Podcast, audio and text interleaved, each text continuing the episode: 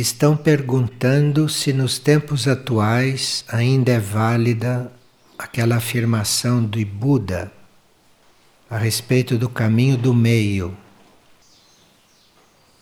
Então, o caminho do meio é a gente não estar nem de um lado e nem de outro, mas no meio. Está em função do equilíbrio. E Buda ensinava o equilíbrio. Agora, em situações de emergência, é possível que a gente tenha que optar por um dos lados mais fortemente. Mas se for necessário fazer isto, é preciso ser sempre em função de um equilíbrio futuro. Mesmo que se penda para um dos lados por necessidade, se está visando um futuro equilíbrio. E uma pessoa diz que na cidade dele Muitas pessoas têm visto luzes pelas ruas, nos quintais das casas, e que têm surgido círculos nos capinzais. O mato se dobra, formando figuras. Isto podem ser trabalhos de irmãos nossos de outras dimensões, de outros planos de consciência, em benefício do plano físico. E muitas vezes essas figuras formam símbolos, representam símbolos, como aqueles dos trigais que nós conhecemos das fotografias e dos calendários. E quando eles formam esses símbolos, estes símbolos podem ser interpretados, transmitem instruções ou irradiam, irradiam energias, irradiam forças em função de um equilíbrio da região ou do planeta. E há momentos em que esses símbolos ou estas figuras ou essas manifestações se apresentam também em terrenos ou em terras que necessitam de fertilização, que necessitam de desinfecção, enfim, as finalidades não são iguais. Mas isto, pelo que se sabe, são manifestações às vezes extraterrestres e às vezes intraterrenas, em auxílio à superfície. E é muito importante que diante dessas manifestações a gente seja grato, a gente emita gratidão, porque é como se nós estivéssemos recebendo bem uma ajuda, estivéssemos acolhendo uma ajuda. E a gente evitar de participar de polêmicas nesse campo. E uma pessoa sonhou que alguém do setor saúde cura a convidava para construir um laboratório. Ela então respondeu que já existe um laboratório construído, para que outro? Aí a pessoa que lhe falou no sonho diz que não se tratava de uma construção no plano físico, mas de um laboratório no campo sutil. E ela pergunta o que isso lhe quer indicar. Laboratório aqui está simbolizando transformação ou transmutação. Então, se se trata de um laboratório no plano sutil, pode ser uma indicação de que ela deve estar aberta para colaborar com uma mudança de código nela, ou com mudança de alguns códigos. Está sendo trocado o código genético em muitos seres humanos e também alguns outros pequenos códigos secundários. E se nós estamos abertos a isto, podemos ser ajudados. Muitas coisas positivas que podem acontecer conosco e que devem acontecer conosco necessitam do nosso consentimento.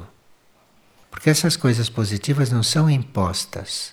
Então nós precisamos estar a par do que acontece, não? Estar a par das oportunidades que existem e estarmos disponíveis, estarmos acolhendo, porque aí a transformação pode ser maior. Com a nossa colaboração, a transformação pode ser maior. Esta pessoa poderia ler aquele livro Os Jardineiros do Espaço. Ali se fala do novo código genético e da colaboração que se pode dar. Agora, aqui há uma médica que está encarregada de fazer visitas domésticas aos seus pacientes. E ela gostaria de saber como desempenhar este trabalho. Parece que ela não tem muita prática disso. Quando nos é proposto um trabalho novo, uma tarefa nova, isto é muito importante, porque vai nos adestrar, vai nos colocar em situação de ampliarmos a nossa experiência. Agora, se há uma coisa que você nunca fez, como esta de visitar as casas e tudo isto, você procure se alinhar o mais possível com seu ser interno, não? Antes de dar início à tarefa. Você procure se alinhar, procure oferecer aquele trabalho, aquela visita ao eu interno dos pacientes, ao eu interno de quem mora naquelas casas aí você já vai ser recebida de outra maneira. Se você oferece aquilo aos eus internos, às almas de quem está ali, você já vai ser recebida de outra forma. E você se alinhe o mais possível com a sua alma. E aí a visita será a melhor possível. Aqui estão fazendo uma pergunta a respeito do monastério em Figueira. Bem, Figueira no seu conjunto é um monastério. E está havendo sinais e necessidade de se manifestar fisicamente uma ala masculina e uma ala feminina. A ala feminina na casa espelho e a ala masculina na casa do pátio. Isto é um projeto é uma aspiração e estamos caminhando para isso. E uma pessoa, então, a propósito deste fato, está perguntando se é o caso de fazer isto, porque Figueira, da forma como está, tem se expressado muito bem. E que em épocas passadas os monastérios não foram uma boa experiência, porque passaram-se coisas muito feias nos monastérios. Se não seria melhor um monastério misto? Porque este domingo passado, diz a pessoa, escutando os mantras a cargo de Arthur Ishimani, pareceu muito bom escutá-los assim masculino e feminino, energia masculina e energia feminina. Está perguntando se isto não deveria ser um monastério misto. Bem, todos nós conhecemos as crônicas dos monastérios na antiguidade passados, mas nem toda crônica foi negativa. Uma coisa que se faz no planeta Terra, na superfície, com a humanidade da superfície, nunca pode ser perfeita, porque esta humanidade está como num laboratório e a Terra também, num certo sentido, é um planeta laboratório. Nós podemos sim nos valer das experiências passadas e não ficarmos só focalizando o lado negativo, mas também o outro lado, que foi muito positivo, como se vê pela história. E muitos de nós que hoje vivemos no mundo, num certo equilíbrio, podemos ter tido vidas nesses monastérios, onde nem tudo era rosas, não é? Mas muitos de nós podemos ter feito experiências lá. Então estamos caminhando para esta nova colocação, esta nova experiência, não? Estamos sendo muito protegidos para fazer isto. Então vamos ter fé que isto vai servir muito, não só para aqueles que participarem desta nova experiência, como para nós todos que podemos usufruir da irradiação desta oferta. E outra pessoa pergunta se existe uma hierarquia específica para o coral, para o som, para os trabalhos de vocalização em Figueira. Bem, nós sabemos que Antuak e Michuk são as hierarquias mais, digamos, focalizadas aqui em Figueira. E que desde o início a fundação esteve muito coligada a essas duas hierarquias. E temos notado também desde o princípio a presença da hierarquia Saruma, que neste momento está focalizando aquela profecia a respeito da cidade da Figueira. Uma cidade que pode não estar muito definida se será no plano físico, porque não sabemos quanto tempo vamos todos ficar no plano físico, não?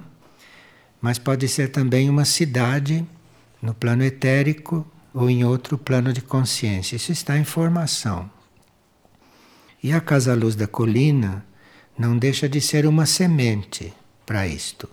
É uma casa, mas é uma semente de uma cidade. E várias hierarquias estão nos orientando. Com esse trabalho em conjunto com a Aurora, temos também percebido muita presença das hierarquias de Aurora como Padre Pio e Amar e outras, Maia, etc. Há um conjunto hierárquico, o que nos deixa muito protegidos. Hoje, não sei se seria viável criar certas coisas na superfície da Terra sem este apoio e sem esta proteção de hierarquias. Agora, se existe uma hierarquia específica para o coral, para o som, para o trabalho de vocalização, etc., a experiência está mostrando que estamos sendo ajudados por muitas hierarquias. E temos visto também que às vezes elas tratam de vários assuntos. E às vezes mais de uma hierarquia está tratando do mesmo assunto. Isso tem sido um bom treinamento para nós e vemos o quanto é fluente nos planos hierárquicos o trabalho conjunto, o trabalho em união.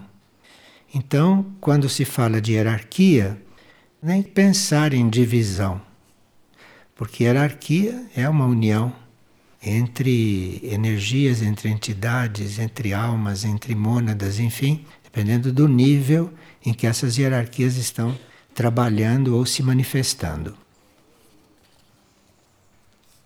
E aqui uma pessoa está perguntando como que uma pessoa que está no caminho deve reagir diante de certas coisas. Como por exemplo, quando se sente explorado, quando paga por um serviço e o serviço não é feito, como nós devemos responder a isso? Devemos deixar isto acontecer ou devemos fazer alguma coisa? Bem, se nós estamos no caminho, estamos no caminho para servir. E a forma de servir um outro ser varia muito, não há uma regra para isto. Se alguém deve restituir a você alguma coisa e não está restituindo, isto é responsabilidade dele. E se você se sente roubado, então isso está sendo uma boa experiência para você, porque do que, que nós somos donos? Então, digamos que você empreste dinheiro para alguém. Esse termo é muito inadequado, porque o dinheiro não é seu, como é que você vai emprestar? O dinheiro passa pelas nossas mãos. E enquanto passa pelas nossas mãos, nós temos que aprender a manejá-lo, temos que aprender conduzi-lo, temos que aprender a direcioná-lo, aprender a gastá-lo. Isso tudo para nós é uma aprendizagem. E talvez seja uma aprendizagem dentro do desapego alguém não lhe devolver aquilo que você emprestou. Primeiro você precisa perguntar se aquilo era seu para você emprestar. E depois, se não lhe devolveu, o que, que você está perdendo? Enfim, aqui cabem muitas reflexões. E cabe também a reflexão de ajudar o outro a se sentir mais responsável. Mas isto é um trabalho de cada um, há muitas soluções para essas questões. Importante é a gente não se envolver com o que acontece, porque se a gente não se envolver, a gente vai ter mais clareza para tratar do assunto. Nós sabemos que a humanidade não conseguiu viver numa colaboração que pudesse dispensar a criação do dinheiro. A humanidade não conseguiu isto e nem está preparada para conseguir ainda. Então, nós temos realmente que lidar com essa energia cristalizada, não que é o dinheiro. Nós temos que aprender a lidar com isto, porque a humanidade se vê que não consegue viver sem isto. Porque a humanidade não encontrou ainda a energia da colaboração, da colaboração incondicional, e com isto a humanidade passou a fazer aberrações, como por exemplo, dar valor material às coisas. Nós temos aí várias gravações que dizem que uma folha de papel pode custar muito menos que um trator, mas que para alguém um trator de nada serve e para o outro uma folha de papel é preciosa. De forma que o valor monetário que se dá a estas coisas é completamente absurdo, porque depende daquilo que vale para nós naquele momento. E tudo é válido, porque tudo pode servir. Nós vivemos em um mundo onde há muito mal entendido, muita falta de reflexão e muita falta de alinhamento, porque todas as coisas estão na mente única, então ninguém é dono de nada. Mas nós precisamos fazer esse trabalho conosco, precisamos cuidar deste alinhamento para podermos conviver com todas essas coisas enquanto tivermos que conviver com equilíbrio, com harmonia e com desapego. Não sei se há uma regra para se lidar com as coisas, porque a cada momento as coisas mudam, os valores mudam para nós, para os outros, para todos. Nós temos que estar sempre alinhados. Temos que estar sempre pedindo luz para ver como se lida com este mundo externo e como se lida conosco também, o que é básico e fundamental. Porque depende de como nós lidamos conosco, é que vai ser a nossa ação diante de todas estas coisas. Veja, nós temos que treinar coisas muito básicas temos que nos purificar, todos nós temos que purificar, temos que nos transformar, temos que contar com a lei da transmutação para transmutar a nossa matéria. Então, nós estamos num verdadeiro laboratório, que é esta Terra e esta vida humana. E seria muito bom que a gente pudesse definitivamente assumir isto assumir que nós estamos sendo trabalhados. E quanto mais estivermos sendo trabalhados, mais nós vamos nos liberar de tantas coisas supérfluas, tantas coisas inúteis, tantas coisas desarmônicas, não é? Para podermos estar contatando níveis mais elevados de consciência e, consequentemente, termos uma vida mais harmoniosa, uma vida mais alinhada, com as leis da evolução superior. Então, uma pessoa aqui diz que ela vem sonhando há algum tempo com uma grande quantidade de alimentos, com caixas de legumes, com uma grande quantidade de frutas, e ela desperta sem saber o que isto tudo quer dizer. E ela então está se perguntando se isto diz respeito à tarefa dela, porque ela há três anos desenvolve tarefas no CEA. E ela vem sonhando várias vezes com tudo isto. Talvez esteja convidando você, não, a estabilizar as suas vibrações. Você se acalmar, você se harmonizar, você se concentrar antes de começar a sua tarefa diária e você então se harmonizar mais para fazer esta tarefa, para cumprir esta tarefa.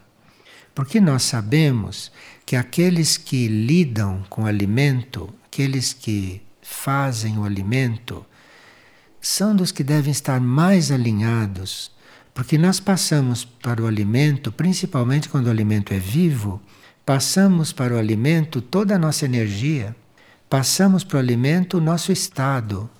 Então, as energias podem estar cuidando de você, né?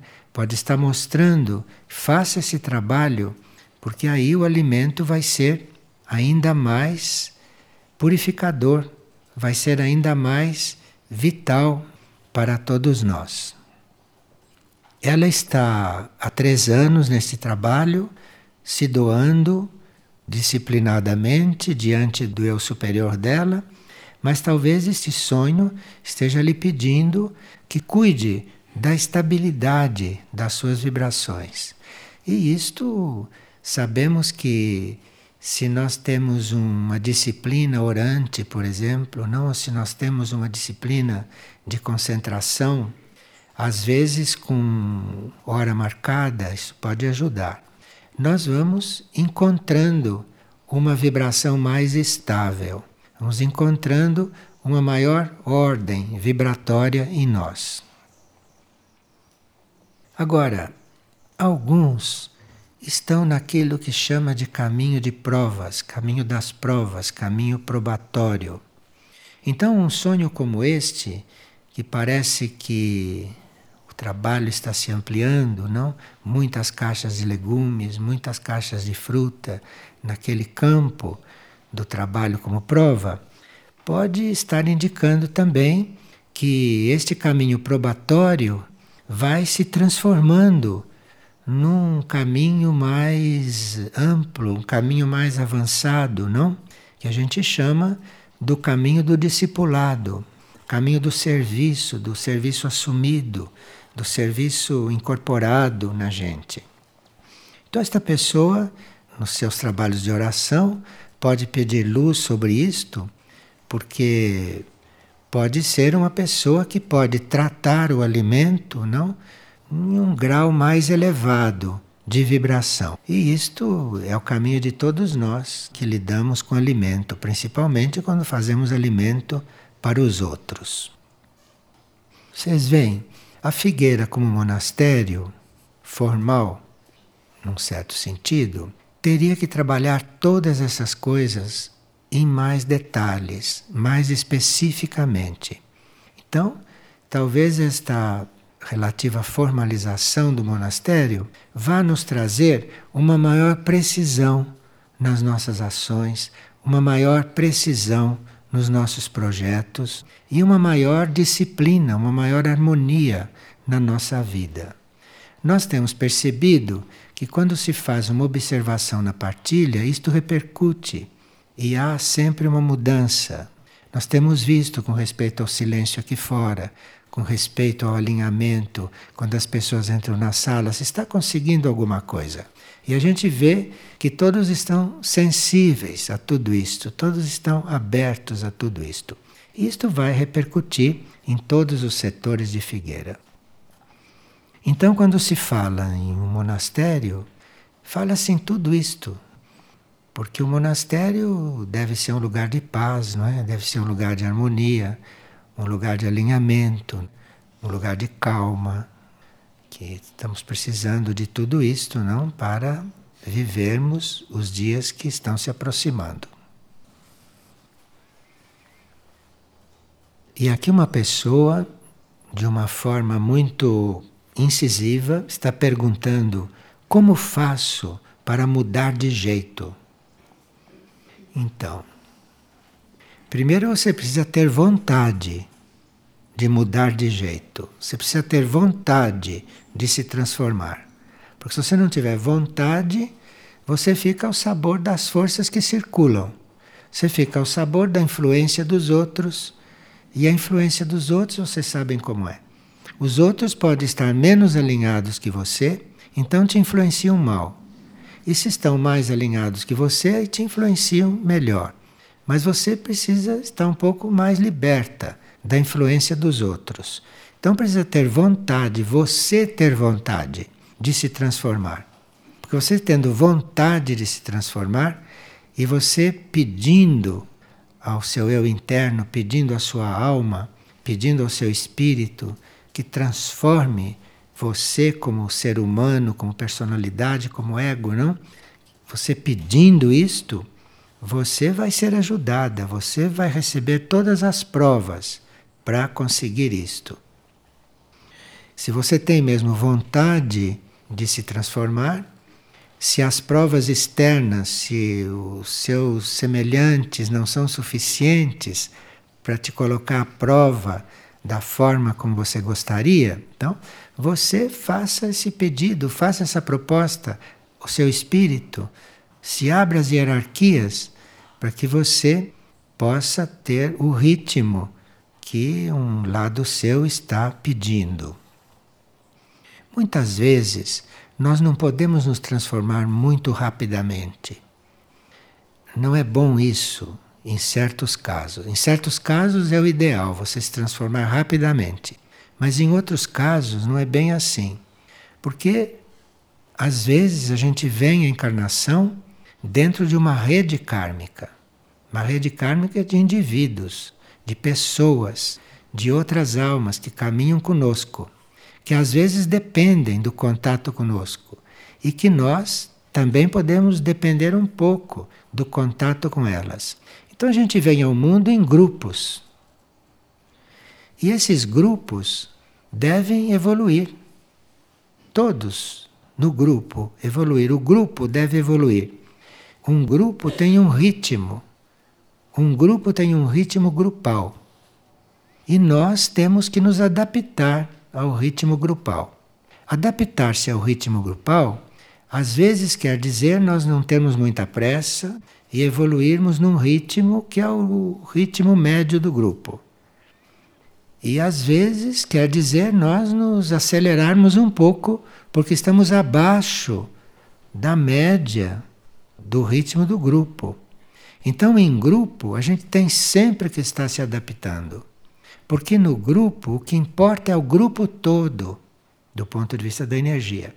O que importa é o grupo todo. E às vezes nós temos que nos acelerar um pouco e às vezes temos que nos ralentar um pouquinho. Mas se a gente pensa no grupo, se a gente se doa ao grupo, isto tudo se resolve e nós entramos no, no ritmo adequado. Então, como faço para mudar de jeito? Então, veja, por exemplo, com quem você anda. Será que com quem você anda é com quem você deve andar? Faça esta pergunta. Pergunte isto para dentro. Porque se for alguém com que você deve andar, você terá que se adaptar um pouco. Terá que se espelhar também no outro. Então, isto é uma pergunta muito válida, não? E é uma experiência que você possa ir fazendo. Agora, você mudar de jeito, pergunte como deve ser o grupo. O que que o grupo deve manifestar? O que que o grupo tem que mudar? Em que direção o grupo tem que ir? Faça esta pergunta grupalmente, porque você faz parte de um grupo de almas e pode estar fazendo parte de um grupo aqui de gente encarnada. Então você faça essa pergunta como grupo, que talvez você vai ter uma resposta mais precisa. E aqui outra pessoa pergunta como dissolver ressentimentos pelos pais. Aqueles que são nossos pais hoje podem ter sido nossos filhos em outras vidas. E nós não sabemos como lidamos com eles. Então não sabemos se agora nós estamos recebendo o retorno daquilo que fizemos. Dissolver ressentimentos é uma coisa que todos devem fazer a qualquer momento. Apenas começa a surgir, você o dissolva, para ele não crescer. Se aqueles que são chamados nossos pais não nos souberam tratar, não souberam conduzir as coisas. É porque eles não sabiam também como fazer melhor. A razão de todas as nossas falhas é a ignorância. A raiz de tudo é a ignorância. Se alguém não agiu bem conosco, foi porque ele não sabia agir de outro jeito. E se ele quis agir mal, é mais ignorância ainda. Está sempre na ignorância a causa destas coisas. Ser ressentido com os pais, por quê? Ele ignorou como lidar com você. Ele não sabia como lidar com você. A ignorância fazia com que ele achasse que estava bem assim. Ou ele não se aperfeiçoou nisto. Enfim, nós temos que ter compreensão. Precisa realmente invocar esta luz da compreensão. Invocar esta luz. Porque tudo vai para a perfeição, tudo vai para a única meta. Nós temos que ir conduzindo tudo para lá. E não é com crítica, não é com ressentimento, não é com desarmonia, não é com separação que nós vamos contribuir para isto. De forma que apenas começa a surgir uma separação, começa a surgir um ressentimento, começa a surgir uma dúvida. Procure dissolver isto antes que isto cresça e que depois comprometa a harmonia, comprometa a união. E aqui nós temos um, um texto que diz o seguinte: aquele que é um servidor assumido está sempre consciente da possibilidade de erros. Está sempre consciente que a qualquer momento pode haver uma intromissão de uma força negativa, de uma força desordenada, ou pode haver a qualquer momento uma distorção psíquica ou uma distorção psicológica. E que quem está a serviço ou quem está treinando para o serviço sabe muito bem disso e que um véu de pensamentos da mente coletiva, do pensamento coletivo, das correntes que passam, não é, pelo etérico, pelo astral e pelo mental, que isto pode distorcer não só a nossa visão, a nossa interpretação, a nossa aceitação de um fato, então nós podemos não aceitar uma coisa por causa de uma força que passou naquele momento. O princípio é um princípio de união. Fora disto, nós temos que estar observando o que que vem nos tirar desse sentido da união. Esse texto diz o seguinte: há um profundo significado nas palavras. Mente aberta. Mente aberta, isto é, uma mente que possa perceber essas nuances, uma mente que possa perceber que nós estamos imersos fisicamente, etericamente, astralmente e até mentalmente também em um conjunto muito confuso, um conjunto muito impuro. Temos que ter isto presente e estarmos o tempo todo servindo dentro deste conjunto. Estamos o tempo todo trabalhando a nós mesmos no sentido de estarmos mais puros, mais harmoniosos, mais equilibrados, para sermos algo aí dentro desse conjunto confuso, não? Algo positivo. E diz ainda o texto, isto é fundamental para que a gente tenha uma correta interpretação da ilusão, da ilusão mundial. Temos uma correta interpretação do quanto é ilusório tudo o que se passa. E enquanto nós entramos em conflito com aquilo que se passa, vamos ficando cada vez mais iludidos. Vamos tendo as coisas cada vez menos claras.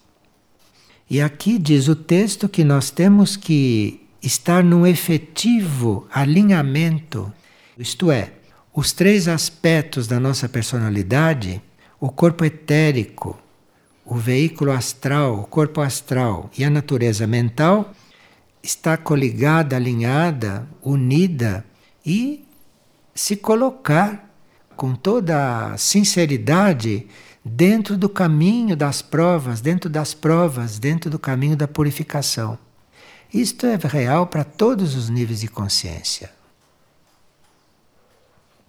E aqui uma pessoa pergunta o que é aura e como manter esta aura unida e forte. Como se limpar de impurezas. O nosso etérico, o nosso astral emocional e o nosso mental cria uma irradiação, irradia. E essa irradiação é que nós chamamos de aura. Então, os nossos corpos, o etérico, o astral e o mental, estão dentro de uma aura que eles mesmos vão criando, que eles mesmos vão aperfeiçoando ou não vão aperfeiçoando. E essa aura, ela vai ficando mais forte, mais límpida, mais positiva, dependendo também das atividades desses corpos, do corpo etérico, do corpo astral emocional e do corpo mental. À medida que nós vamos desenvolvendo o alinhamento desses corpos etérico, astral, emocional e mental com a nossa parte mais interna, então esses corpos vão desenvolvendo e vão formando uma aura cada vez mais límpida, uma aura cada vez mais positiva. Mas a base de tudo é onde está a nossa concentração, aonde está o foco da nossa consciência. Porque se o foco da nossa consciência está na vida externa, se o foco da nossa consciência está nas dificuldades, está nos problemas, a nossa aura vai ficar influenciada por tudo isto. Então a nossa aura vai ficar fraca, a nossa aura vai ficar opaca. Depende de onde está a nossa concentração, de onde está o foco da nossa consciência. A aura vai ser um resultado de onde está a nossa consciência, no que estamos pensando, onde estamos buscando o ponto de estabilidade para nós. Se vocês estão buscando dentro de vocês, se vocês estão buscando no alto, se vocês estão buscando numa energia positiva, a aura de vocês vai ficar em correspondência com a qualidade isto que vocês estão buscando. Quando a aura está purificada, e a aura vai se purificando à medida que o seu pensamento vai se purificando, à medida que os seus sentimentos vão se purificando e à medida que as suas ações vão sendo positivas. Então você vai ficando com uma aura bem desenvolvida, com uma aura limpa. E esta aura, se está assim, ela entra em serviço. Vocês leram nos livros antigos, não? Que por onde Pedro passava, Pedro o apóstolo, não? A sombra dele curava. A sombra dele. Ele passava e onde a sombra dele batia, ia curando, ia limpando tudo. A sombra quer dizer a aura, né? Simbolicamente. Então a nossa aura entra em serviço. Se nós estamos bem alinhados com o nosso ser interno, se a nossa aura vai ficando limpa, vai ficando clara, vai ficando harmoniosa, ela serve, ela harmoniza, ela cura, ela trabalha. Então, isto é muito importante. Quando nós estamos em um grupo, o trabalho é maior, porque um grupo tem uma aura. Cada um de nós é um ponto da aura do grupo. Então, cada um cuida da sua aura. E em grupo, aquela aura grupal vai fazer um serviço muito maior. A aura grupal pode irradiar a grande distância, a maior distância que uma aura individual normal, não é? Então, é muito bom princípio você cuidar da sua aura e ajudar a que o grupo cuide da aura grupal, trabalhe para essa aura grupal, porque aí o serviço vai ser muito mais amplo, muito mais amplo o trabalho. E quando existe uma meta espiritual neste grupo, quando existe um, uma finalidade evolutiva, Então há sempre uma hierarquia sobre este grupo. Há sempre uma hierarquia coligada com este grupo. E este grupo vai se tornando como um elemento com o qual esta hierarquia conta para fazer certos trabalhos aqui. Um grupo que tem uma aura pura, que tem uma aura trabalhada, que tem uma aura forte, este grupo pode ser como um, um grupo a serviço aqui de uma hierarquia. Então, se um grupo passa a estar a serviço de uma hierarquia, serviço de uma hierarquia quer dizer ele se tornar um canal para que a energia da hierarquia possa ali se introduzir e o grupo agir e o grupo irradiar conforme aquela hierarquia tem na sua no seu programa, não? Então, isto é um grupo que tem muita utilidade, um grupo precioso em momentos como este. Nós temos que manter então o nosso corpo etérico vitalizado, temos que manter o nosso corpo etérico limpo, e o princípio para isso é o pensamento, é a qualidade do pensamento, é a qualidade do sentimento. Esta pessoa, por exemplo, que tem ressentimento para com os pais, esqueça disto e pense em coisas maiores. Pense que ela pode estar dentro de um grupo que está trabalhando para o planeta, está trabalhando dentro de uma situação crítica. Pense nisto, pense em coisas maiores. Se ponha em um nível um pouco mais elevado, porque aí você vai se conectar com aqueles seres que estão em sintonia, que estão na mesma sintonia que você está. Então você vai se elevar desse relacionamento comum que quase todo mundo tem, você vai se elevar daí para um outro tipo de relacionamento, você vai encontrar um outro tipo de semelhantes teus.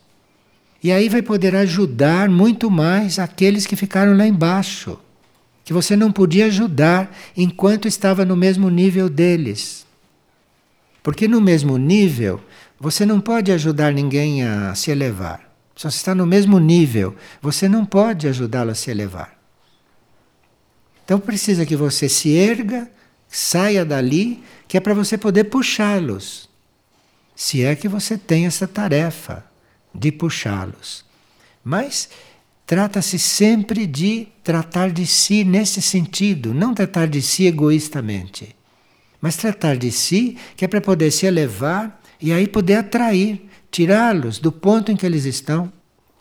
Agora, se você tem ressentimentos no nível onde você está, você está se confirmando naquele nível e ali você não pode ajudar ninguém. Você só pode trocar coisas semelhantes, podem trocar coisas daquele nível. Então nós teríamos que ter um, uma aspiração, não? A clarear este etérico, a clarear este astral emocional, esse mental, não por egoísmo, mas para nós nos tornarmos mais efetivamente evolutivos.